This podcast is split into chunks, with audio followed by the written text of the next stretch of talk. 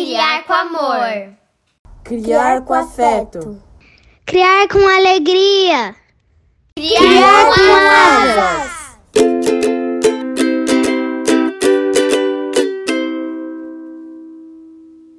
Hoje é dia de histórias pelo mundo e essa é de número 16. A história hoje vai ser narrada por Paty Juliane. Tenha uma boa história. Pode chorar, coração, mas fique inteiro. Glenn Ringit e Charlotte Pardee, da Companhia das Letrinhas. Não tem jeito. A morte sempre aparece. Não importa o quanto tentamos evitar. Mas se os dias de sol são especialmente divertidos porque sabemos que os dias de chuva virão, Talvez a relação entre a vida e a morte também seja assim. É o que as quatro crianças desse livro descobrem quando a morte aparece na casa da avó delas. Essa figura tão assustadora é, na verdade, uma gentil admiradora da vida e vai mostrar a elas e a todos os leitores a importância e a beleza de conseguirmos nos despedir de quem amamos na hora em que ela chegar. Quatro crianças estavam sentadas em volta de uma mesa em uma cozinha pequena. Dois meninos e suas irmãs mais novas. Na ponta da mesa estava uma figura assustadora, com uma capa preta. O rosto dela estava escondido pelo capuz, só aparecia um nariz pontudo. Lá fora, ao lado da porta, estava a foice. Era a morte. Ela respirava com dificuldade, soltando chiados, e ficava ainda mais assustadora por causa disso. Mas as crianças não estavam com medo, elas só estavam muito tristes. No andar de cima, a avó delas estava doente, de cama. Era ela que a figura tinha vindo buscar. As crianças sabiam e por isso mesmo tentavam ganhar tempo já que também sabiam que a morte só era amiga da noite e ela teria que voltar para o seu reino antes do sol nascer. Talvez a gente consiga fazer ela perder a hora, daí ela vai ter que ir embora sem a vovó. Foi o que as crianças pensaram. E era por isso que estavam servindo café para a morte. E toda vez que a morte acabava uma xícara, o menino mais velho se aproximava com o bule. Mais um golinho, senhora? Ele perguntava simpático. A morte aceitava, pois adorava café, e ela bebia seu cafezinho sempre forte e escuro como a noite. E muito tempo passou desse jeito, até que a morte finalmente ficou satisfeita e não quis mais café. Ela pôs a mão ossuda por cima da xícara, sinalizando que estava pronta para levantar. Mas bem nessa hora, a menorzinha das meninas que até ali só tinha ficado olhando, segurou a mão da morte e disse, com um tom de voz mais emocionado e triste: Dona Morte, por que a nossa vovó tem que morrer se ela é a pessoa que a gente mais ama no mundo? Tem gente que diz que o coração da morte é seco e preto como um pedaço de carvão, mas não é verdade.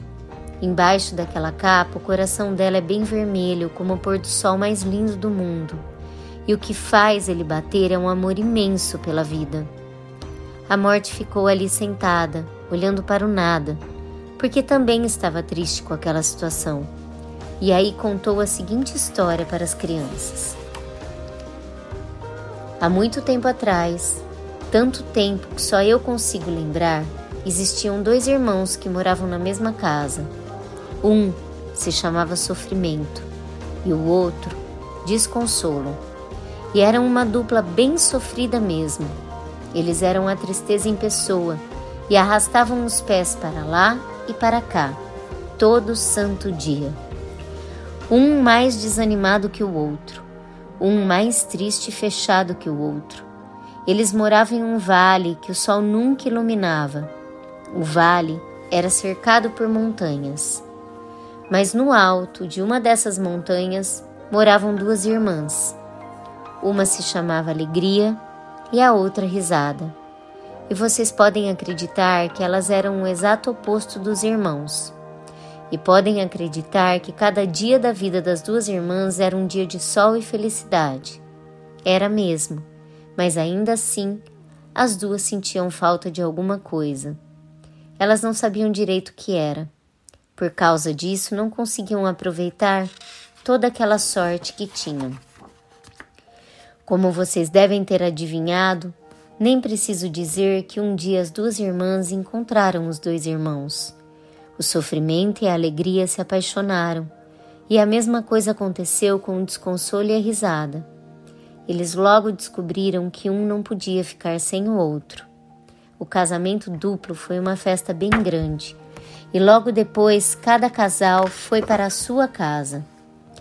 As casas, claro, ficavam no meio do caminho para o topo da montanha, assim ninguém ficava muito longe da família. De vez em quando eles desciam para visitar os pais de sofrimento e do desconsolo, e outras vezes subiam para ver a mãe e o pai da alegria e da risada. Os quatro viveram até ficar bem velhinhos. Quando o desconsolo morreu, a risada morreu no mesmo dia. E a mesmíssima coisa aconteceu com a alegria e o sofrimento. Foram tão felizes juntos que não podiam viver um sem o outro. A morte, com seus olhos fundos, encarou a menina mais nova e fez uma careta, que na verdade era um sorriso acolhedor. É a mesma coisa com a vida e a morte, ela disse. Que valor a gente daria à vida se não existisse a morte? Quem ficaria feliz com o sol se nunca chovesse? E será que alguém ia querer tanta luz do dia se a noite não viesse de vez em quando? As quatro crianças se olharam angustiadas. Talvez elas não tivessem entendido a história do mesmo jeito que a morte, mas sabiam que ela estava certa. A morte levantou, passou a mão na cabeça da menina mais velha, saiu da cozinha com passos pesados e foi até a escada. O menino mais novo olhou pela janela. Ele viu que o sol estava quase nascendo e pensou que ainda podia impedir a morte. Mas meu irmão mais velho não deixou. Não, ele disse. A gente não pode interferir nos caminhos da vida. Logo depois eles ouviram uma janela abrir no andar de cima, e aí a voz da morte lá no quarto da avó. Voa, alma, disse ela. Quando as crianças subiram até o quarto, a avó estava morta. A janela continuava aberta e as cortinas brancas balançavam com o vento. A morte estava parada ao pé da cama ela olhou para as crianças e disse: Pode chorar, coração, mas fique inteiro. Então desceu a escada e desapareceu. O sofrimento das crianças foi grande, mas elas não esqueceram as palavras da morte que sempre foram um consolo. E cada vez que abriam a janela, pensavam na avó e deixavam o vento vir fazer carinho em seus rostos, porque assim sentiam que ela ainda estava ali.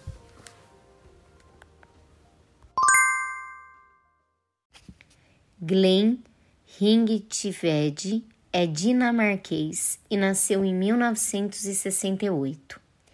Hoje mora no norte da Dinamarca.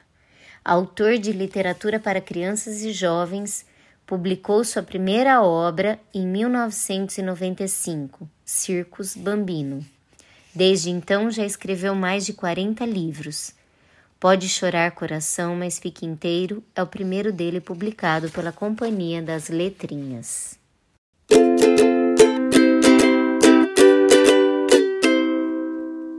Hora do Jabá.